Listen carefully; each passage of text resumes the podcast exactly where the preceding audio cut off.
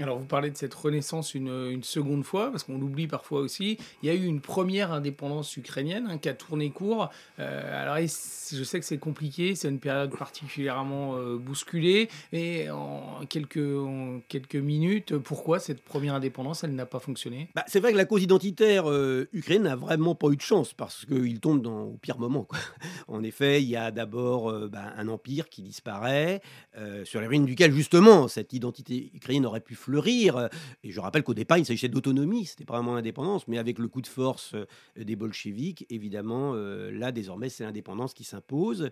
Mais il faut pas oublier aussi que bah, la cause ukrainienne, elle est, elle est partagée parce qu'il y avait euh, des Ukrainiens en Russie, dans l'Empire russe, il y avait des Ukrainiens dans l'Empire austro-hongrois. Donc on va avoir aussi deux pôles qui, à un moment, vont se rejoindre, mais pas tout le temps, parce qu'ils n'ont pas forcément les mêmes intérêts. C'est la région de Lviv aujourd'hui, hein, c'est la, évidemment la, la Volhynie, la, la Galicie, donc tout à l'ouest. Et puis il y a l'Ukraine ukrainienne, euh, donc effectivement, voilà, d'autre part, les pays, les territoires situés plus à l'est. Donc il y a eu déjà aussi cette division-là. Là-dessus s'ajoutent bien sûr les règlements de compte au sein de l'Empire russe, entre les Blancs, les anarchistes de Makhno, les bolcheviks, voilà.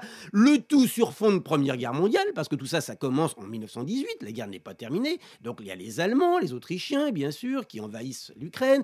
Après, ce sont les Anglais et les Français qui arrivent. Bon, bref, on voit très bien que, effectivement, l'identité ukrainienne avait peu de chances de pouvoir se développer normalement. Et on connaît bien sûr l'épilogue, c'est évidemment la victoire des bolcheviks euh, bah, qui imposent effectivement euh, eh bien, leur nouvelle ordre qui est quelque part celui de l'Empire russe. Alors bien sûr, on crée euh, une RSS, une République socialiste soviétique d'Ukraine, euh, mais soyons très clairs, euh, elle est inféodée évidemment à un État qui s'appelle l'URSS, avec un parti unique, et très rapidement, on va dire, passé les années 20, la, chape de plomb reviendra et l'Empire russe, qu'on appelait souvent la prison des peuples, eh bien, trouvera sa, juste, sa juste continuité avec l'Empire soviétique, bien évidemment.